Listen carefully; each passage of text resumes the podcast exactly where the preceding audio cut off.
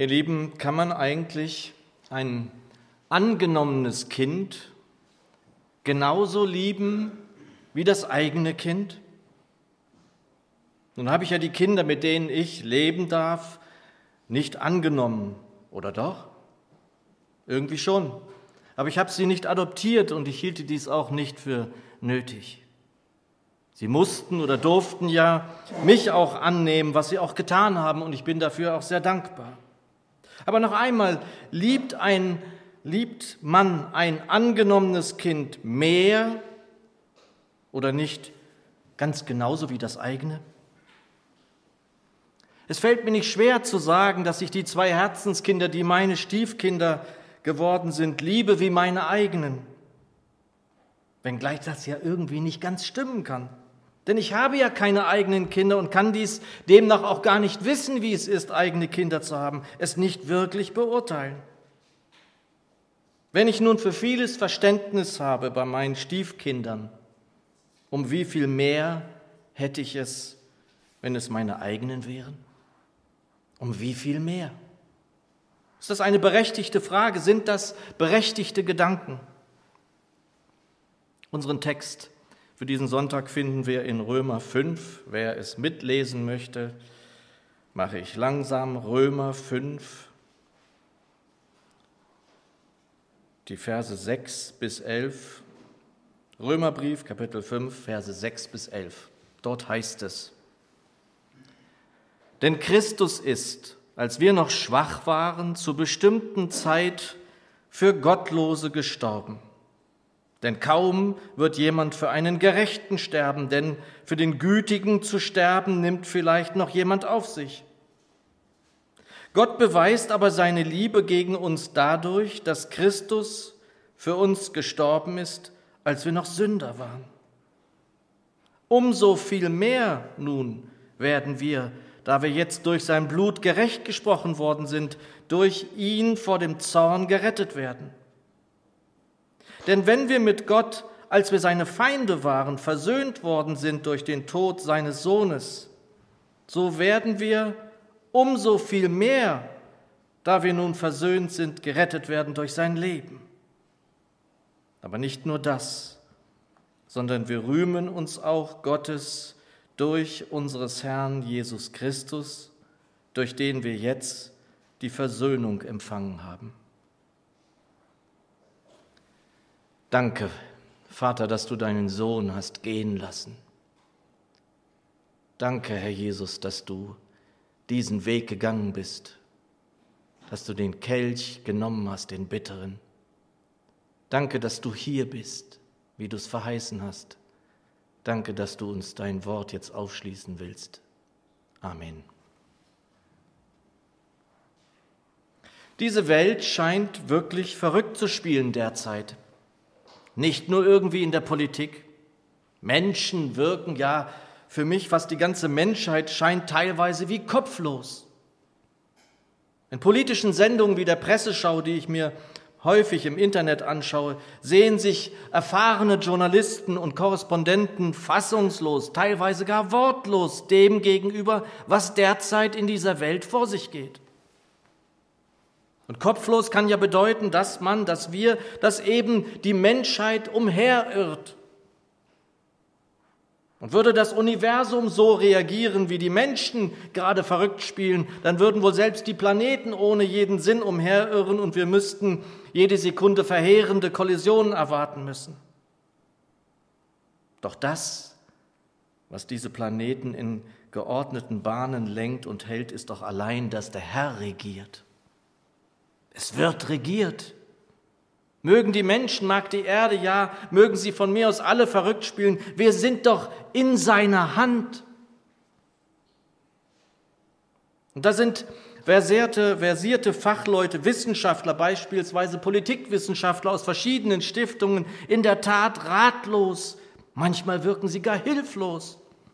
Und das ist ja eigentlich für die Menschen das Schlimmste, dass die, die es doch wissen sollten, die uns doch beruhigen könnten, keinen Rat wissen dass sie verunsichert sind, dass sie keine handfesten Prognosen mehr abzugeben wagen. Und ihr Lieben, Ruhe in diesem Sturm, der ja, wie wir wissen, nicht nachlassen wird. Das müssen wir uns auch immer wieder vor Augen halten, denn die Schrift zeigt es uns ja, dass ja noch viel schlimmere Zeiten kommen werden. Ja, müssen ist nur im Zentrum zu finden. Noch einmal, im Zentrum. Im Zentrum des Willens Gottes, wie Corrie Bohm es einmal gesagt hat. Dort ist Ruhe zu finden. Und das meint auch den Frieden, von dem wir immer wieder ja auch lesen dürfen in den Schriften, der ja ein Ausdruck dessen ist, dass wir im Geist leben, dass wir in ihm wandeln, dass der Geist in uns wirksam ist. Und eine Frucht des Geistes ist eben auch der Friede. Und da ist vor allem der Frieden in den Herzen von Menschen gemeint. Und das, liebe Geschwister, ist so wichtig. Es ist so wichtig, dass gerade wir nicht kopflos umherirren, dass wir uns nicht auch noch verrückt machen lassen oder es gar werden. Das brauchen wir nicht nur nicht. Wir sollten es in keinem Falle, denn an der Liebe, am Frieden, an der Langmut, an der Sanftmut, an Freundlichkeit gegenüber jedermann werden wir nicht nur erkannt, sondern dürfen wir auch selbst erkennen, ob der Herr in uns Oberhand behält, ob er in uns regiert. Flüchtlingskrise, Sorgen um die Sicherheit im Lande, Angst davor, ob der sogenannte IS eines Tages dann bei uns auch auftauchen könnte, um die Macht an sich zu reißen. Sorge, Furcht vor rechtsextremen Kräften und so vieles mehr treibt die Menschen um in diesen wirren Tagen. Und manchmal ist es wohl auch gut, wenn es zum Ausdruck kommt, dass es in diesem Land beim Namen genannt werden darf, was die Menschen bewegt, sie freut, sie ängstigt, zeigt doch zumindest, dass wir auch unsere Stimme gebrauchen und dass wir auch dürfen in diesem Land, wenn bei, wenngleich bei einigen es vielleicht besser gewesen wäre, wenn sie geschwiegen hätten, so wären sie zumindest noch Philosophen geblieben. Doch wir sollten nicht im Chor derer mitsingen oder gar schreien, die voller Angst sind beispielsweise in dieser Zeit. Ja, wir sind in dieser Welt. Und ja, in der Welt haben wir Angst, der Herr weiß das. Aber wir kennen doch den, der diese Welt überwunden hat und wir mit ihm. Wir dürfen weit überwinden. Ist uns das noch klar in diesem ganzen Getümmel, in diesem ganzen Gewirr, in dem so viele auch meinen, sofort immer auch eine Einschätzung abgeben zu müssen? Warum müssen wir Menschen eigentlich alles immer gleich einordnen? Macht es nicht auch Sinn, einmal zunächst zu betrachten, Ruhe zu bewahren, es im Herzen zu bewegen? Muss ich gleich immer alles zuordnen, benennen, es einzuschätzen wissen? Darf ich nicht vielleicht erst einmal in die Hocke gehen, vielleicht mit dem Finger in den Sand schreiben und vor allem doch in die Stille gehen und den befragen, der alle Wege kennt, der doch weiß, wohin die Reise geht? Auch deine Reise, meine Reise, ja die Reisen der Menschen auf diesem Planeten, von allen Menschen und darüber hinaus, die sie antreten müssen. Er kennt das alles, er weiß das alles. Und liebe Schwester, lieber Bruder, wenn dieser Gott diese Welt so sehr liebte, dass er seinen Sohn für sie gab, und dies wurde uns ja gerade wieder im Abendmahl deutlich gemacht, um wie viel mehr liebt er dann uns, seine Kinder? Um wie viel mehr liebt er dann dich, die oder der du ihm folgst, seine Nähe suchst und hoffst, ihn irgendwie immer ähnlicher werden zu dürfen? Geschwister, diese Welt, auch diese kleine Welt Aschaffenburg, diese kleine Welt Dilsheimer Straße oder diese kleine Welt in dem Haus, in der Wohnung, in der du und ich leben dürfen, braucht nicht noch weitere kopflose Menschen in dieser Zeit. Sie braucht Menschen, die einen Halt haben und kennen, die auf einem Felsen stehen dürfen, um anderen Stütze, um anderen Menschen auch Halt sein zu können. Die Welt, in der du lebst, braucht Menschen wie dich, die möglichst Ruhe ausstrahlen, die nicht kopflos bei jeder Horrormeldung in den Nachrichten ein Stückchen mehr den Boden unter den Füßen verlieren. Übrigens auch nicht bei jeder Nachricht im privaten Bereich. im persönlichen Umfeld, wenn es um Krankheit, um Not, um Tod, um Geldsorgen, um Ehekrisen und so vielem anderem mehr geht? Wir kennen doch den Wunderrat. Wir kennen doch den Friedefürst. Diese kleine, auch die große Welt um uns herum braucht Menschen, die sich um so viel mehr geliebt wissen und etwas abgeben auch dürfen davon, ja wollen von der Gnade, die ihnen zuteil geworden ist. Um so viel mehr. Und da könnten wir an der Stelle singen aus einer Kantate, aus einem Chorus, den ich dieser Tage gehört habe. Lob singe dem Höchsten, du glaubende Schar. Lob singe dem Höchsten, du glaubende Schar. Da haben wir Grund für. Und weißt du dich geliebt? Kennst du diese unendliche, bedingungslose Liebe? Umso viel mehr sprich davon, singe darüber, sage und gib Zeugnis von ihr. Umso viel mehr gibt diese Liebe an Menschen weiter, die sie dringend nötig haben. Umso viel mehr zeige diese Liebe, die dir und mir unverdientermaßen zuteil geworden ist und sorge damit dafür, dass andere Menschen von ihr, von dieser unendlichen Liebe berührt werden können. Meine Frau und ich lasen dieser Tage im Corriten Bohm Andachtsbüchlein, in dem wir zurzeit immer lesen. Wohnt Jesus bei dir nur in einer kleinen Mansarde? Dann erfährt niemand, dass er da ist. Mach alle Türen deines Hauses auf, schreibt dann die Glaubensfrau weiter. Ich finde das toll. Und da könnte man ja sagen, mach die Türen, mach die Fensterläden auf, die Rollläden hoch, die Fenster auf, lass dein Licht leuchten in dieser Welt, damit Menschen in deiner Nähe zu dem finden dürfen, der Halt gibt, der niemand kopflos sehen will, der doch Fels und Burg ist in deinem und meinem Leben oder nicht.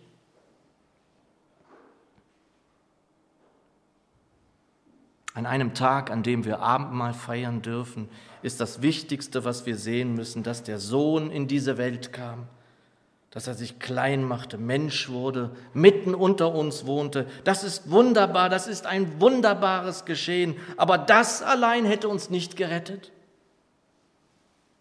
Hätte er sich dann aus der Affäre gezogen, hätte er diesen Kelch an sich vorüberziehen lassen, das muss ich immer wieder denken, diesen bitteren, dann wäre es um uns geschehen gewesen. Und es geht eben um dieses Geschehen, um dieses Bundesgeschehen, wie der Theologe Karl Barth es nannte. Der neue Bund in seinem Blut erfolgte und ist nur wirksam geworden durch sein Blut. Ohne dieses bittere Blutvergießen, ohne sein Hinabsteigen in die Welt der Toten, ohne seine Auferstehung wären wir verloren gegangen. Das ist die Wahrheit. Und der Grund dafür, dass er das getan hat, ist mit einem Wort beim Namen genannt. Das ist vollkommene Liebe. Und sie konnten seine Worte hierzu teilweise gar nicht ertragen, dass sein Leib gebrochen werden musste, dass sein Blut fließen musste. In Johannes 6 können wir genau das lesen. In der Synagoge in Kapharnaum sprach er diese unfassbaren Worte, dass nur wer sein Fleisch isst und sein Blut trinkt, der bleibe in ihm. Und da lesen wir dann in Vers 60, dass viele nun von seinen Jüngern, die es hörten, sagten, diese Rede ist hart, wer kann sie anhören? Und nur sechs Verse weiter lesen wir dann, von da an zogen sich viele seiner Jünger zurück und wandelten nicht mehr mit ihm. Und ich habe schon in Gemeinden erlebt, dass es da Menschen gab, die es abstoßend fanden, dieses Abendmahl und darüber nachdachten, das einfach nicht mehr beim Namen zu nennen. Und wenn wir das tun, ehrlich gesagt, im Ansatz, das ist meine Überzeugung, dann können wir einpacken. Dann können wir auch Gemeinde lassen. Wenn wir Abstriche an den Worten machen, die Geist und Leben sind, dann ziehen wir uns zurück und wandeln auch nicht mehr mit ihm. Denn so bitter das alles ist, so düster auch all diese Schilderungen dieser Hinrichtung waren, und es war ja eine Hinrichtung und noch immer sind, die da an ihm, dem Menschgewordenen, vollzogen worden ist, so sehr bringen sie uns auch dahin zu begreifen, was da wirklich geschehen ist. Wie soll ich das sonst verstehen? Er hätte diesen Kelch an sich vorüberziehen lassen können. Er hätte nicht nur dazu die Macht gehabt, er hätte alles abblasen können, sich förmlich aus dem Staub machen können. Da doch selbst die Jünger ihn verraten haben, ihn verleugneten, ihn allein ließen mit diesem unaussprechlichen Schicksal. Und das passt wirklich, dieses Wort Schicksal. Das wusste er nämlich. Er wusste, dass er der Auserwählte war, der alle Schuld auf sich laden musste, wie wir im Gebet gerade gehört haben. Er wusste, dass er Mensch geworden war und also auch als ganzer Mensch alle Schmerzen dort erleiden musste. Das wusste er.